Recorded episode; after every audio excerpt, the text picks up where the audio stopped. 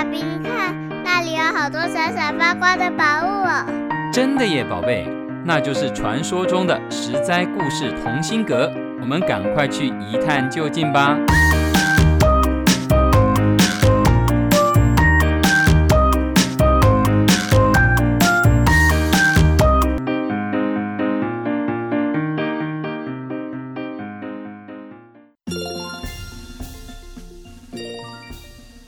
亲爱的大朋友、小朋友，你们好！我是陪你在故事里寻宝的琪琪姐姐。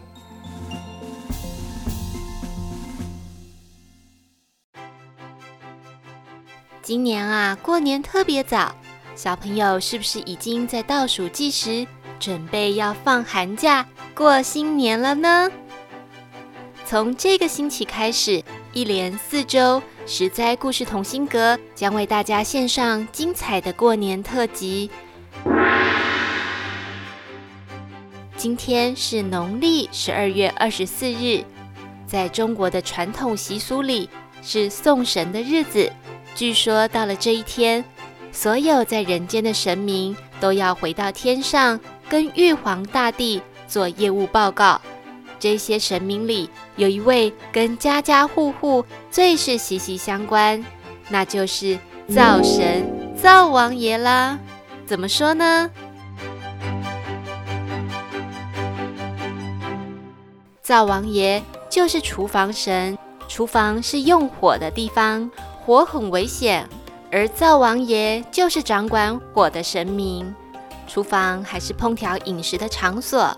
因此，灶王爷也是掌管填饱肚子的饮食之神，不只掌管火，掌管饮食。灶王爷也是记录人间善恶的神。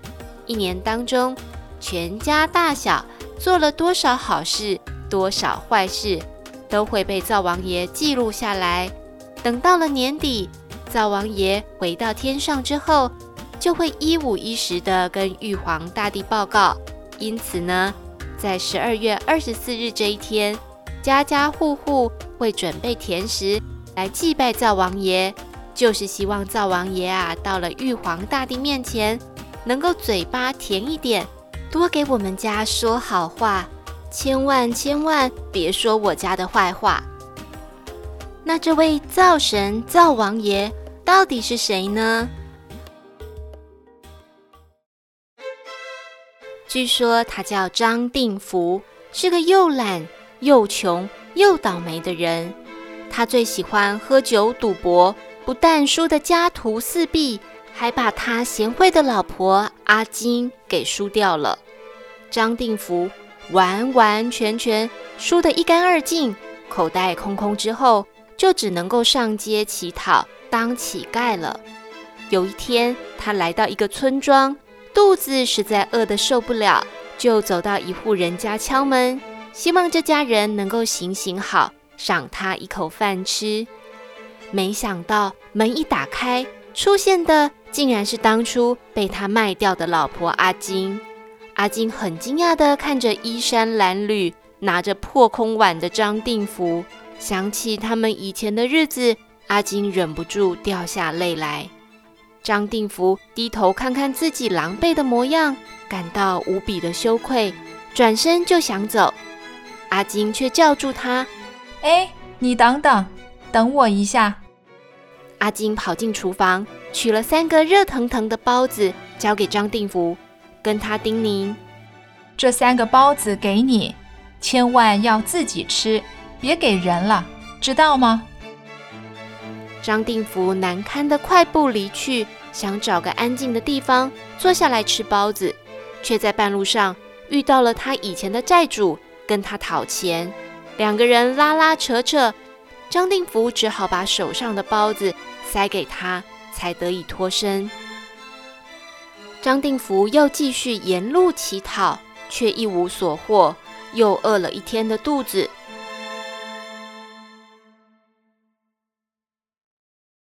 隔天，他实在是饿得发慌，只好又走回去找阿金。他走到阿金家的厨房后门，探头探脑，被阿金看到了。阿金一听到张定福把包子给了债主，气得跺脚：“哎，我不是交代你包子千万不要给别人吗？里面我偷偷塞了十两银子啊！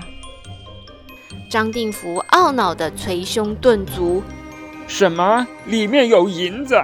老天爷啊！我怎么这么倒霉呀？”算了算了，你就是没那个不劳而获的命啊！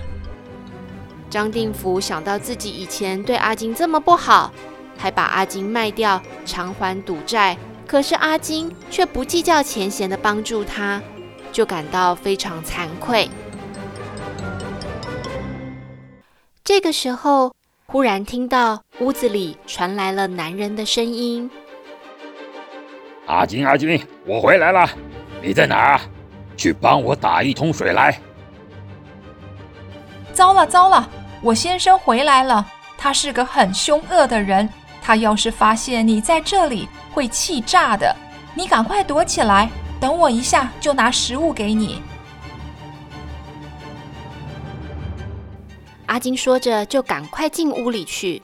张定福不知道该往哪儿躲，桌子底下太明显了，碗橱太小了，烧饭的大灶，嗯。就是这里了。张定福根本没想清楚，就钻进大灶里。突然，重重的脚步声踏进了厨房。阿金的先生一边嚷嚷着：“阿金，你快去井边打一桶水上来！”一边就往大灶里丢木柴。一点火，木柴就噼里啪啦地烧了起来。张定福躲在大灶里。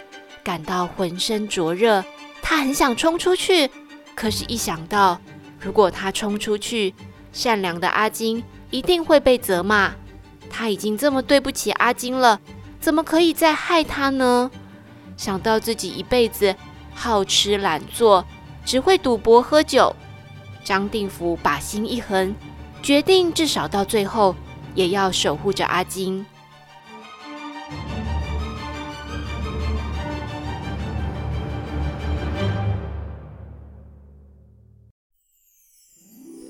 从此以后，阿金每天走进厨房烧饭做菜，就会想到张定福。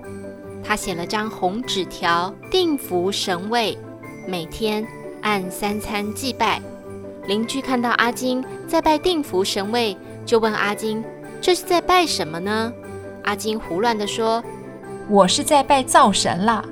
我们每天生火煮饭，当然要拜灶神呢。”于是。越来越多人学阿金，也在厨房贴个定福神位，按时祭拜。天上的玉皇大帝发现越来越多人家在祭拜定福神位，这是什么神呢？怎么不在他的管理之中？打听之下，才知道了张定福的故事。玉皇大帝于是召见死去的张定福，对他说。虽然你生前没有好好做人，不过你临终倒是有一念善心，加上阿金和左邻右舍的祭拜，这样吧，就将错就错，封你为灶神。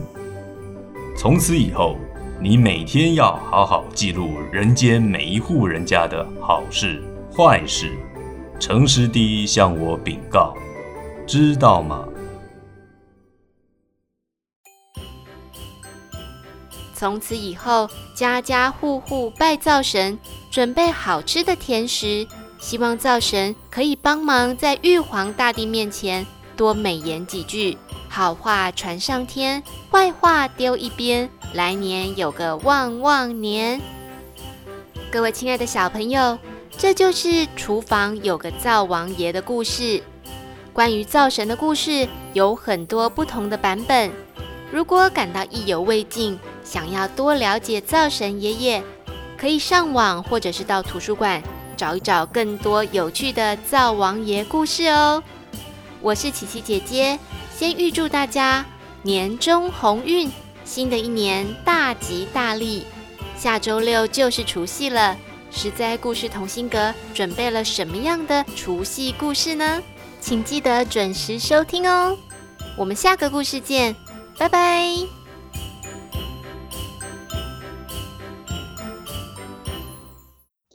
由实在实在网络教育学院制作播出。